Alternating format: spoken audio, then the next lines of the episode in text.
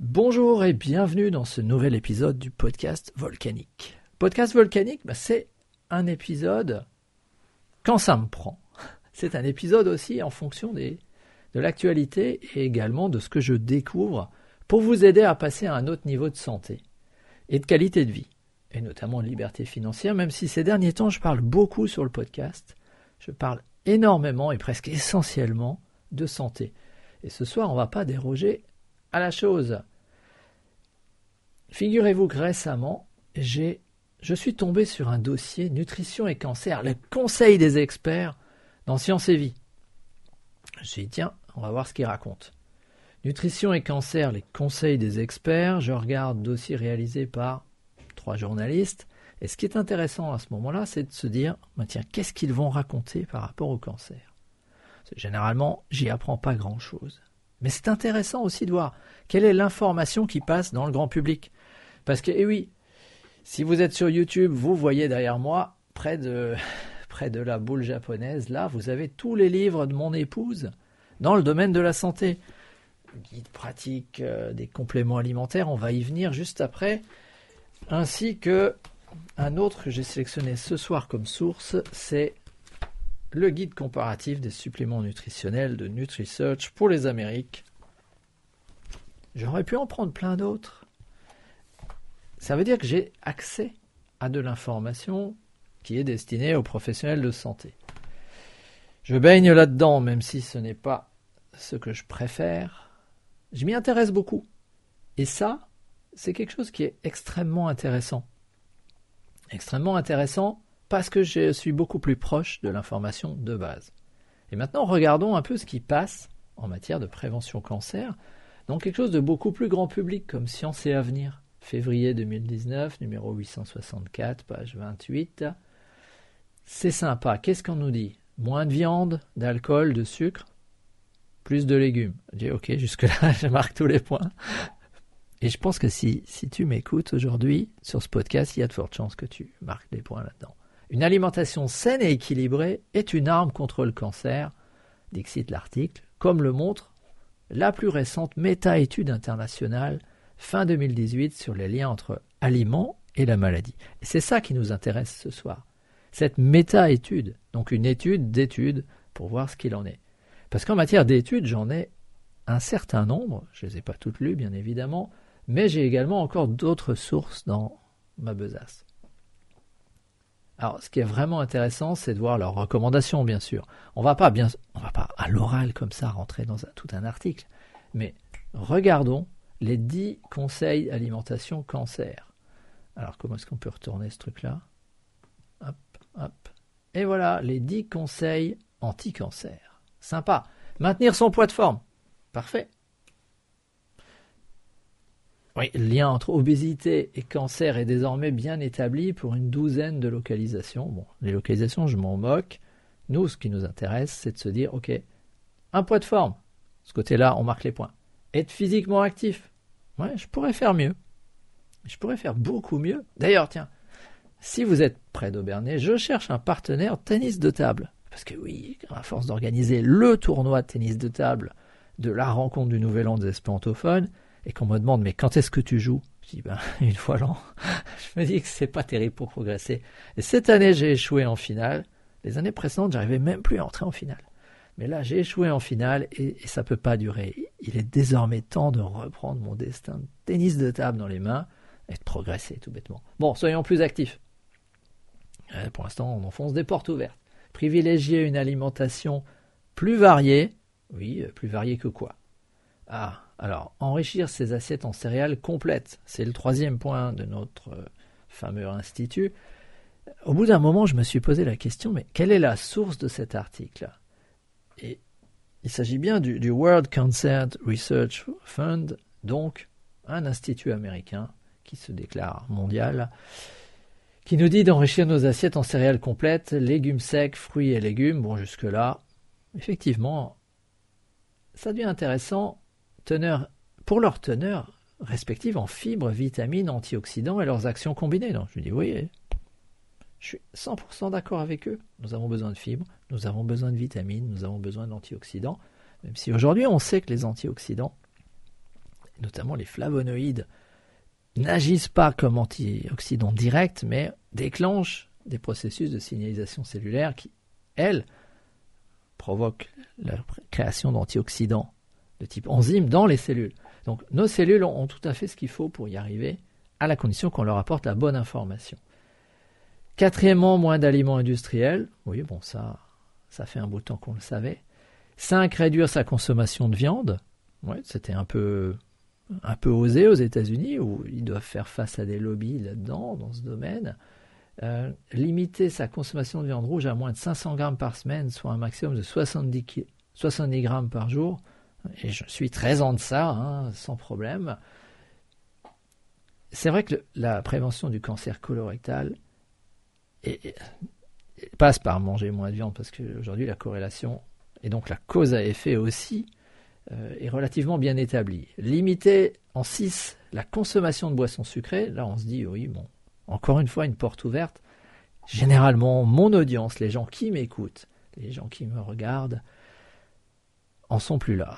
Ça fait un bout de temps qu'ils sont à l'eau ou à des boissons euh, type vin, éventuellement. Et c'est notre septième point, limiter l'alcool de manière, euh, on va dire, récréative, mais sans, sans, exagérer. Pas plus de deux verres par jour pour une femme, pas plus de trois verres pour un homme. Là, ils sont sympas, hein, parce que franchement, en Europe, on est sur des recommandations qui sont désormais en dessous de ça même diviser. Hein. Et alors là, là c'est là que ça m'arrache les yeux. 8. Pas de compléments alimentaires. 9. Favoriser l'allaitement, les avantages de l'allaitement prolongé, euh, blabla, etc. Là, je trouve ça bien. 10. Recommandations à suivre aussi après un diagnostic de cancer. Je croyais qu'on parlait de, de prévention. Mais voilà, 8. Pas de compléments alimentaires. Ça, ça m'arrache les yeux. Et pourquoi? Je trouve ça vraiment étonnant. Jusque-là, on avait tout bon. Et là, on n'est franchement pas d'accord. Alors, qu'est-ce qui se passe? C'est ça qui m'a mis la puce à l'oreille, parce que franchement, je ne serais pas allé voir dans le détail de ce rapport s'il n'y avait pas eu ce 8. Ça m'a arraché les yeux. Do not, faire avec un accent correct. Do not use supplement for cancer prevention. Bah alors, on va s'en servir pour faire quoi?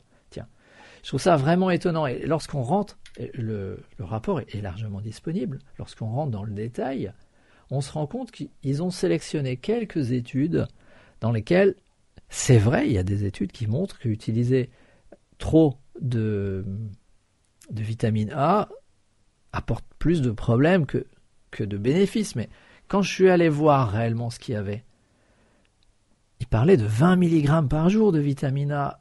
Or, quand je regarde ce que moi j'ingère, j'en suis à 0,8. Donc de 0,8 à 20, il y a de la marge quand même. Hein. Et puis surtout, quand on regarde après, quand on, revient dans, tout un ensemble d'autres études, je me dis, c'est quand même sympathique, mais peut-être qu'à chaque fois, ce sont des études qui sont isolées de leur contexte. Enfin, c'est une étude qui est liée à une et une seule vitamine dans un cas bien particulier. Souvenez-vous qu'on parle de prévention de cancer. Je ne parle pas du quand le cancer est avéré. Là, on est dans le domaine du, médecin.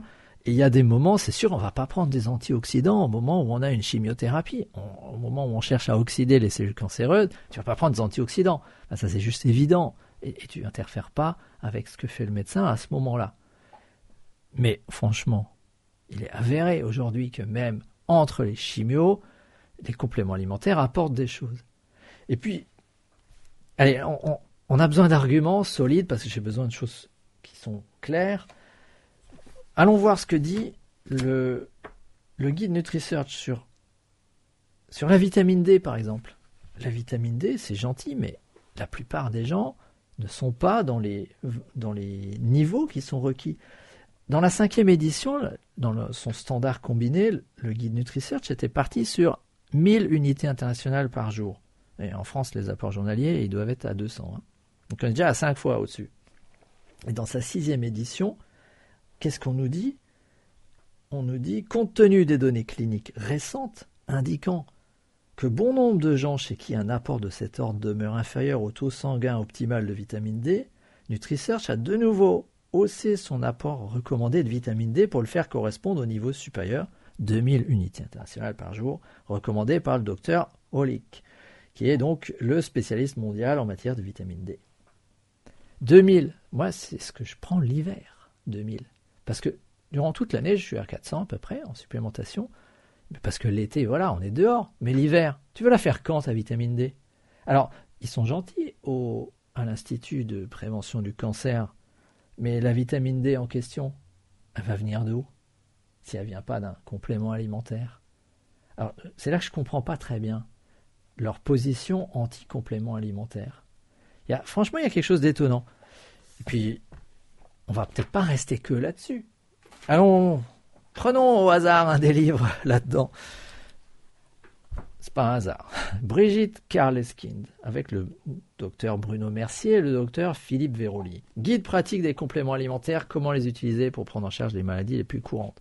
Alors bien évidemment, dans ce livre, on ne parle pas de cancer, parce que le cancer, c'est une maladie qui est euh, pluriforme, assez sensible, mais on a plein de maladies là-dedans, et on a des choses sur la vitamine D.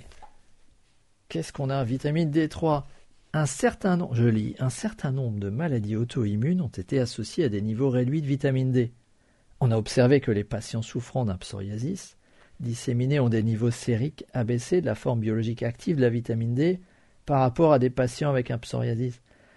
Blablabla, bla bla, les patients atteints de psoriasis ayant un indice de masse corporelle supérieur à 27, on en revient à la première recommandation dont on a parlé tout à l'heure, qui était de dire un bon poids de forme, ont un risque plus important d'avoir un niveau déficient de vitamine D. Effectivement, donc, dose, ça qui est intéressant aussi, 1000 à 2000 unités internationales de vitamine D par jour selon les niveaux plasmatiques. Bref, tout ça pour dire que je vois pas aujourd'hui comment quelqu'un dans le monde occidental peut être entre 1000 et 2000 unités internationales de vitamine D quand l'hiver il sort pas, il n'est pas exposé au soleil. S'il se complémente pas. Et ça marche pourtant. Avec mes 400 unités internationales durant l'été, mon apport sur l'été, etc., j'en ai profité cette année pour faire une prise de sang pour voir où j'en étais en décembre, avant d'ajouter justement mon traitement hivernal qui vient encore ajouter de la vitamine D, j'étais très bien. Donc 400 durant toute l'année en base, ça marche bien. Ajouter 1000 à 2000 l'hiver, top. Comment on va y arriver si on n'ajoute pas ça de manière artificielle?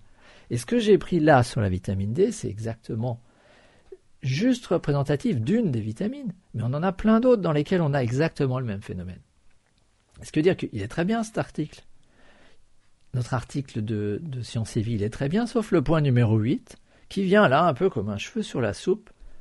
Quelque part, c'est un peu comme si notre World Cancer Research Fund il avait de bonnes recommandations, mais qui ne peut pas s'empêcher de glisser à un moment donné, de torpiller celle sur les compléments alimentaires, comme si c'était finalement celle qui est la, seule capable d'éliminer réellement la survenue de cancer. Parce que là, on va toucher quelque chose qui est connu, Arthur Schopenhauer. Toute nouvelle idée, quand elle apparaît, est tournée en dérision. Alors on n'en est plus là en termes de compléments alimentaires. Ça, c'était plutôt les années 80, 90. Souvenez-vous que moi, j'ai commencé l'usage de compléments alimentaires quand j'étais en classe prépa aux grandes écoles, et je m'en serais pas sorti si j'en avais pas eu. Là, on pouvait se foutre de la gueule du monde. On était tourné en dérision. Par chance, je me moque de ce que pensent les autres. Une idée nouvelle est combattue après. Et l'article là nous, met vraiment nous met en avant tous les inconvénients qu'il peut y avoir, et il peut y en avoir, si tu fais n'importe quoi en complément alimentaire, et s'il valent rien, ou si tu en prends juste un. Mais moi, je parle de compléments multivitaminés. L'article, donc, est clairement en train de combattre les compléments alimentaires, on en est là-dedans. Et la troisième phase de diffusion d'une nouvelle idée, c'est que ça devient évident. Ça a toujours été ainsi. Aujourd'hui, personne ne viendrait mettre en, cause l'existence du zéro. Personne ne viendrait dire euh, que les plus lourds que l'air ne peuvent pas voler. Et puis je me souviens très bien, par exemple, dans ma carrière professionnelle, de moments où certains ont dit Ah, tu utilises l'email ce truc-là va pas tarder à disparaître. Internet, c'est un phénomène passager, ça va disparaître. Bref, une idée est toujours moquée, combattue, et après normale, acceptée comme si ça avait toujours existé. je pense qu'en complément alimentaire, on en est exactement au stade numéro 2. Elle est combattue. Parce que maintenant, voyons la règle d'or de l'information, c'est celui qui a l'or qui contrôle l'information officielle. Quand on est un institut de recherche sur le cancer, on a besoin de cancer pour exister. Toute cette économie du cancer a besoin que les gens soient malades. Donc ils ont besoin qu'ils vivent longtemps et qu'ils aient des cancers. Donc c'est pas un problème de faire plein de recommandations dont on sait qu'elles vont pas être suffisantes. Et comme par hasard, celle qui, à mon sens, est suffisante quand elle est combinée à toutes les autres, voire même si elle n'est pas combinée à toutes les autres, ça dépend des doses, celle qui est suffisante pour aider le corps et ses cellules à ne pas tomber dans ces processus cancéreux et maladies dégénératives, bah, celle-là, elle est combattue. Tout bêtement, parce que c'est assez logique finalement. Quand tu es un institut de lutte contre le dopage, tu as besoin des dopés. Qu'est-ce que tu ferais si tu n'avais plus de dopés? Qu'est-ce que tu pourrais avoir encore comme droit d'aller aux épreuves sportives? Des budgets, des recherches est important, pouvoir parler à la presse, si tu n'avais pas tous ces dopés qui justifient le fait que tu es l'institut antidopage. Donc quand tu es, euh, quand es à la tête de, l'institut qui fait de la recherche contre la prévention du cancer, etc., bah, tu as besoin qu'il y ait plein de cancers. Ah, je suis désolé d'être extrêmement brutal dans ce domaine, mais je pense que ce n'est pas vraiment un hasard si cette méta-étude, comme par hasard, nous sort le point numéro 8, pas de complément alimentaire. Je pense que c'est un des rares trucs qui peut vraiment les tuer, qui peut dégager les cancers à grande échelle et ben, les mettre au chômage. Et ça, ils n'ont pas envie. Et on peut prendre plein de... Je, suis en train de lire Jeunesse illimitée, secret et révélation pour rester jeune de Rémi Louis. J'aimerais bien d'ailleurs l'interviewer bientôt, qui est un livre de vulgarisation, et il dit exactement la même chose. C'est d'ailleurs lui qui m'a fait penser à cette règle d'or de l'information. C'est celui qui a l'or qui tient l'information. Très bonne formule. vous voyez, on a plein de sources de tous les côtés. Faites vos recherches, regardez ce qu'il en est, faites tourner votre cerveau, mais j'ai comme l'impression que ça ne résiste pas à l'analyse, que notre World Cancer Research Fund ait vraiment besoin qu'il y ait des cancers partout. Voilà, c'est assez simple, c'est comme ça, mais la vraie question c'est à qui profite le crime? c'est souvent comme ça.